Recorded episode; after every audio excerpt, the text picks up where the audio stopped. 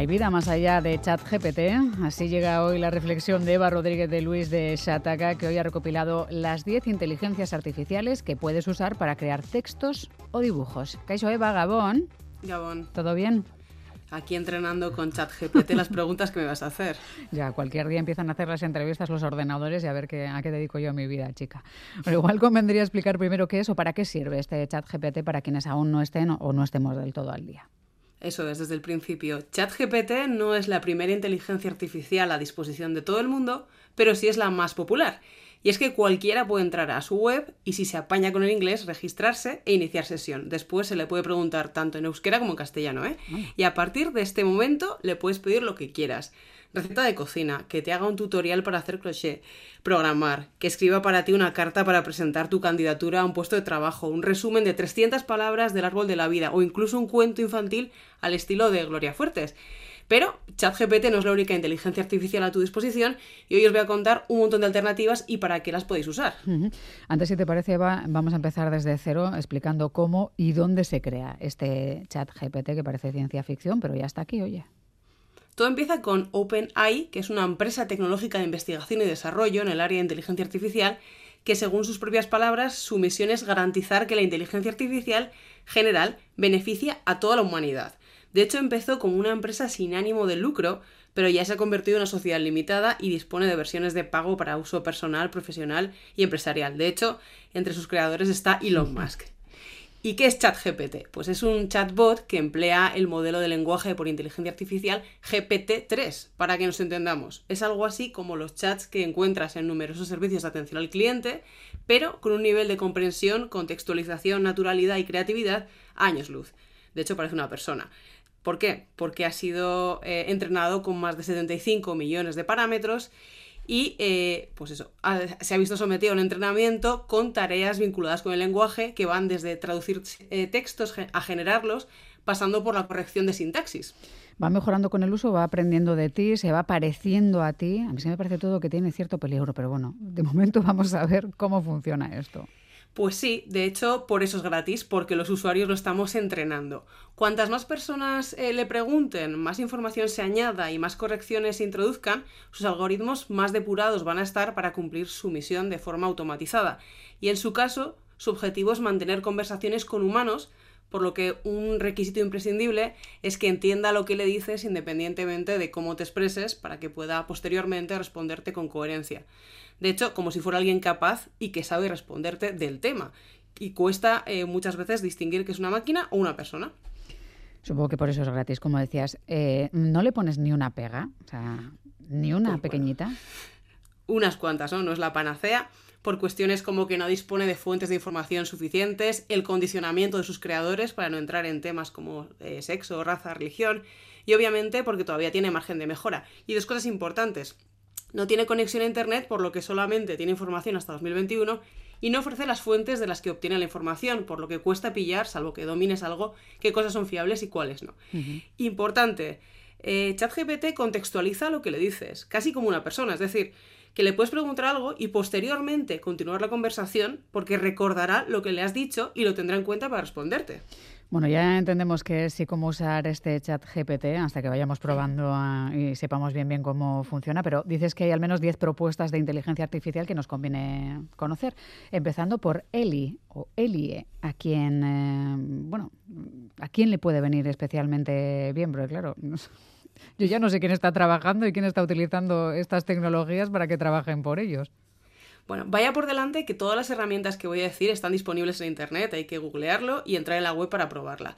Eli eh, es para esa gente que recibe un montón de correos electrónicos eh, porque Eli es capaz de, redactar las respuestas a tus emails automáticamente con tu estilo. Lo mejor que tiene esta herramienta es precisamente su capacidad de adaptarse a tal y como tú escribes. Es decir, Aprende tu estilo y elabora respuestas porque que cuelan como si fueran tuyas. No accede a tus correos electrónicos, esto también es muy importante, tranquilidad, pero tienes que proporcionarle unos cuantos para eh, que lo tome como ejemplo y se entrene y aprenda.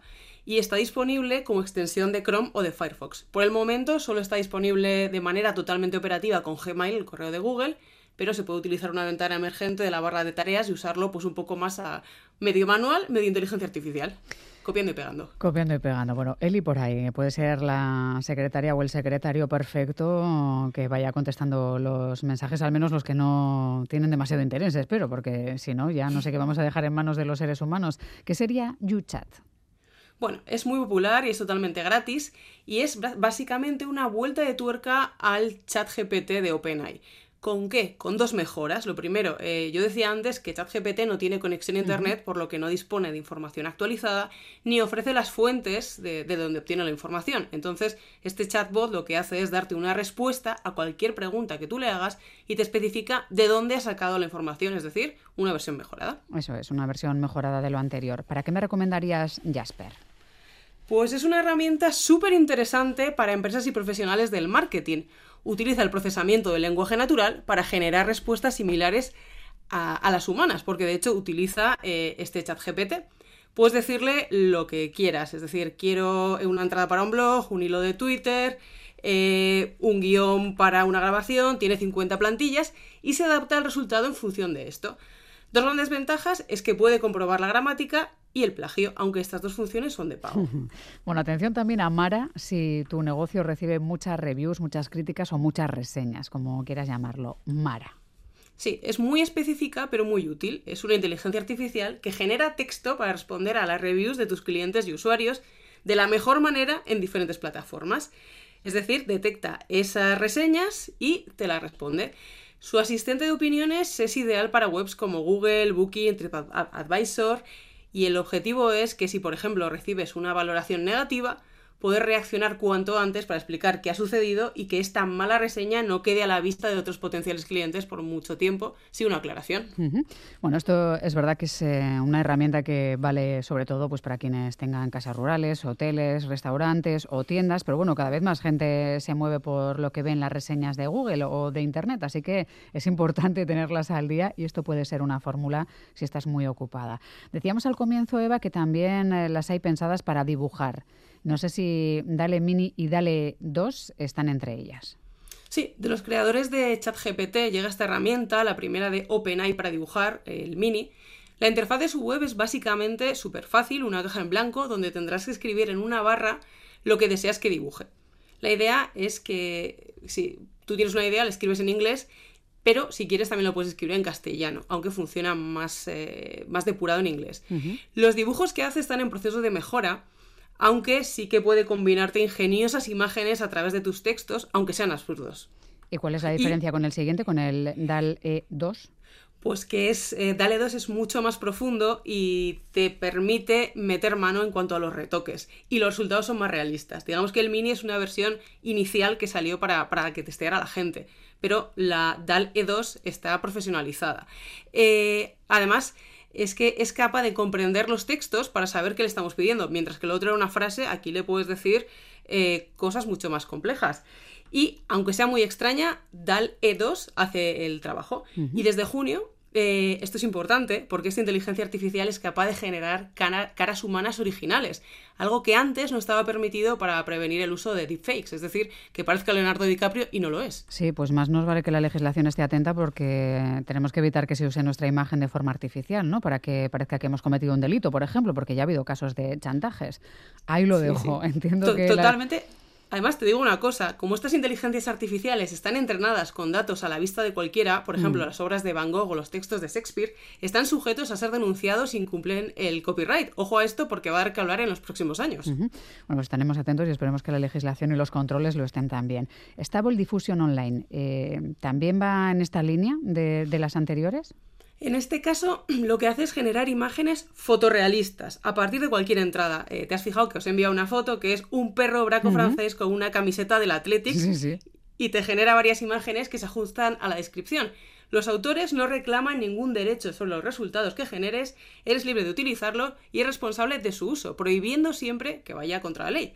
Y es una web súper simple, eso sí, hay que escribir en inglés y los resultados son súper buenos. Vamos ahora con Midjourney. ¿Tiene algo de especial? ¿Te gusta especialmente? Para mí eh, es mi favorita por la calidad de los resultados que ofrece. Si bien usarla es más trabajoso y va más allá de hablar en inglés, ya que no tiene una web propia y tienes que ir a Discord dentro de un chat y tal. Es un poco más complejo, pero yo la uso, por ejemplo, para, ilustrar mis artículos. Eh, apuesta por crear una especie de lienzos Y, de hecho, hace poco una obra generada por esta inteligencia artificial ha ganado un concurso de arte, entre otros motivos porque el jurado no sabía que era de una inteligencia artificial. Porque no es legal todavía. Efectivamente. Y bueno, es una polémica que ya las comunidades online de artistas están prohibiendo publicar este tipo de imágenes porque, bueno, si cuela, cuela. Hmm.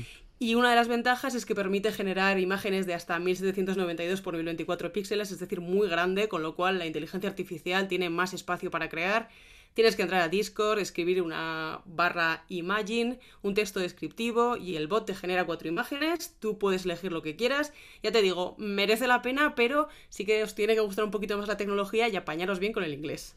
Da miedo pensar en cómo influirá todo esto en el arte en unos años, ¿eh? así que bueno, vamos a ir cerrando con, la última mientras reflexionamos sobre también no perder la capacidad que tenemos artística. Wombo, ¿para qué puedo usarla? Si es que se pronuncia así. Sí, sí, Wombo. Es muy sencilla y además permite hacer maravillas. Está disponible también para el móvil, lo puedes descargar, y luego también para la web. Eh, simplemente tienes que escribir la palabra que quieres reproducir. Si es una palabra popular, puedes hacerlo también en español. Por ejemplo, casa o montaña, ¿vale? Y entonces eliges el estilo artístico en el que quieras que la pintura eh, recuerde, ¿no? Por ejemplo, pues montaña, mm, pues yo qué sé, impresionismo. Y eso te hace todo lo demás. O sea, que lo hace todo. O sea, tenemos eh, ya la posibilidad de ser los futuros artistas del mundo. Bueno, pues 10 eh, propuestas de inteligencia artificial. No sé si confías en que alguna de ellas se convierta en parte de nuestra vida diaria, si, si la ves ya en unos años como el WhatsApp hoy en día en nuestros teléfonos. Sí, totalmente. Para mí la inteligencia artificial está siendo la revolución a la altura de Internet y va a marcar un antes y un después en la forma de trabajar y de legislar, ojo. Eva Rodríguez de Luis de Chataca, que sabe de todo e investiga sobre todas las cuestiones posibles, es que ricasco. Vamos a colgar, ya sabéis, la sección junto a las anteriores en el apartado de tecnología de consumo de la web de Gambara en Radio Euskadi. Agur Eva. Agur. Made in Basque Country. La empresa vasca está aquí. Espacio patrocinado por Esprit. Gobierno vasco. Euskadi. Bien común.